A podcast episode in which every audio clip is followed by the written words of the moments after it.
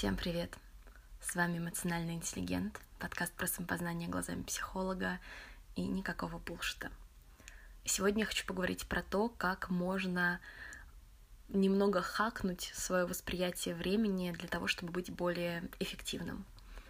И эта тема началась, э, я начала о ней думать э, вчера, когда у меня спросили, как я все успеваю, потому что обычно, когда меня спрашивают, чем я занимаюсь, это получается ну, относительно такой долгий список, потому что я учусь на двух учебах, э, консультирую, и у меня есть подкаст, паблик и лекторий, и еще сейчас делаю свой маленький бизнес, о котором я расскажу в следующем эпизоде. А, и я не говорю, что это какой-то верх продуктивности или что-то в этом роде, или какой-то супер успех. Э, нет, ну просто объективно есть какие-то дела, которых достаточно много, они достаточно разные. И вот я вчера стала думать о том, э, как у меня получается распространять ресурс э, свой энергетический и временной на все то, что я делаю. И я вспомнила про одну тему, которая вообще меня очень э, занимает, и мне кажется, она очень интересной, про то, что наше сознание по своему функционированию, по своей структуре даже, оно очень метафорично. И причем обычно, когда мы говорим про метафоры, мы имеем в виду там типа какие-то средства художественной выразительности, но да, действительно, метафоры мы употребляем просто в так называемом естественном языке, ну, когда мы просто общаемся или там пишем что-то и так далее, пытаемся передать какую-то мысль, но метафоры, как я уже сказала, это такой один из организующих принципов того, как мы воспринимаем мир в целом. В чем заключается суть метафоры? А, это будет намного проще и эффективнее, опять-таки, к слову об эффективности, мне кажется, объяснить на конкретном примере. Например, а, есть метафора «время-деньги». С одной стороны, мы действительно даже в обычной речи говорим, что типа «давай, не тормози, время – деньги». А с другой стороны, эта же самая метафора с таким же смыслом проявляется в каких-то других э, речевых конструкциях, например, мы говорим а, сэкономить время, занять время, потратить время.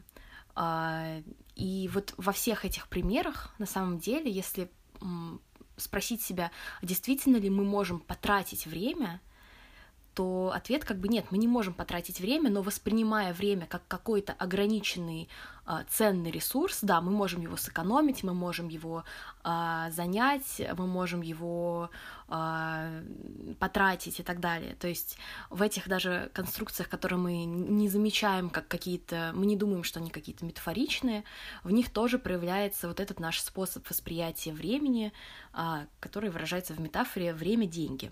И то есть в общем виде а вот эта метафоричность нашего сознания заключается в том, что мы а, невольно сравниваем два явления, ну или какую-то вещь и явление, а, как, например, мы сравниваем время и деньги, а, и делаем это в основном для, для двух э, целей. Первое заключается в том, что если мы говорим опять-таки про эту же самую метафору время-деньги, очевидно, что про деньги мы знаем больше, чем про время. А, это ресурс, который можно потрогать, а, его легче воспринять, с ним легче как-то работать, им легче оперировать. И, соответственно, у нас есть больше фактических знаний о деньгах, чем о времени. И таким образом, перенося качество денег на явление времени, мы как бы заполняем э, какие-то бреши в нашем понимании э, вот этого явления феномена времени, в принципе. А, и с другой стороны, метафора также позволяет, э, ну, это другая сторона, в принципе, вытекает из первой же, а, и вторая сторона заключается в том, что метафоры позволяют нам структурировать нашу деятельность и создавать, в принципе, какие-то схемы обращения с, э, со всем, что происходит вокруг. Потому что, опять-таки, если у нас есть вот это представление время, деньги, тогда у нас есть также и вытекающее представление о том, что с деньгами нужно и со временем, точнее, соответственно, нужно относиться а, аккуратно, нужно его беречь, а, нельзя его растрачивать, нужно вкладывать его во что-то. И таким образом у нас как бы появляется какая-то более-менее четкая а, схема, как действовать.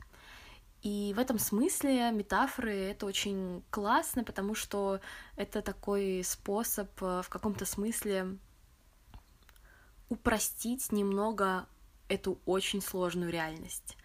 А, потому что если бы у нас не было метафор, то, ну, представь, вот каждый раз тебе нужно было бы составлять какую-то новую схему поведения в любой ситуации, где ты имеешь какое-либо дело со временем, когда тебе нужно что-то с ним делать, короче, как-то его планировать или что-то в этом роде. Но из этого же э, исходит и такая негативная, что ли, сторона. Не то чтобы негативная, конечно, но что-то, что может создавать проблемы.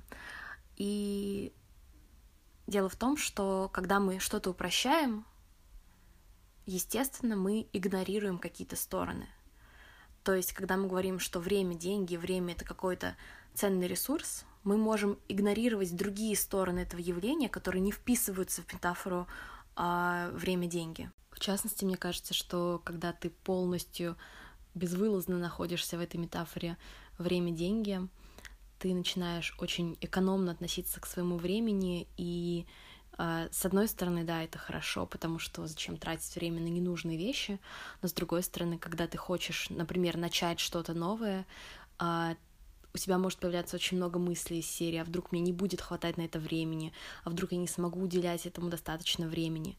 И таким образом ты проживаешь этот момент а, создания чего-то не в настоящем, а пытаешься вот смотреть, как это все будет происходить в будущем.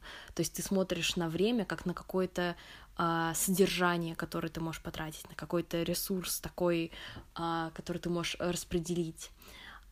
Но по поводу какого-то другого взгляда, может быть, на это, это же явление, на время, мне очень нравится метафора «время — это сосуд», потому что когда ты представляешь свое время и свою жизнь в целом как сосуд,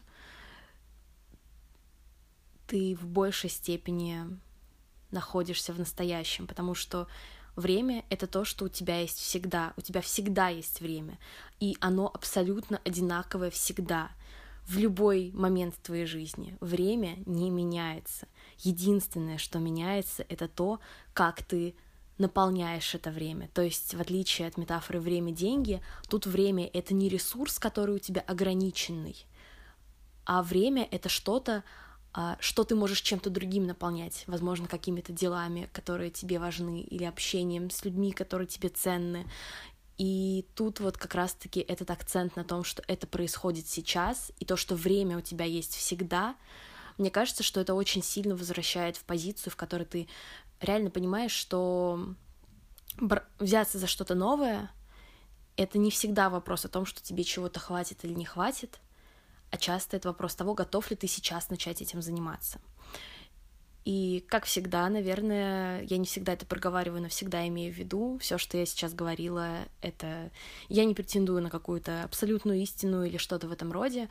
Я уверена, что есть ситуации, в которых такие такой новый способ посмотреть на время, например, не сработает, и это окей. А, но мне кажется, что в других ситуациях, которые часто встречаются в жизни, это может быть просто полезным. Поэтому вопрос в том, чем ты наполняешь свою жизнь сейчас. С вами был эмоциональный интеллигент, и на сегодня это все. До скорого. Блин, почему у меня голубь на балконе?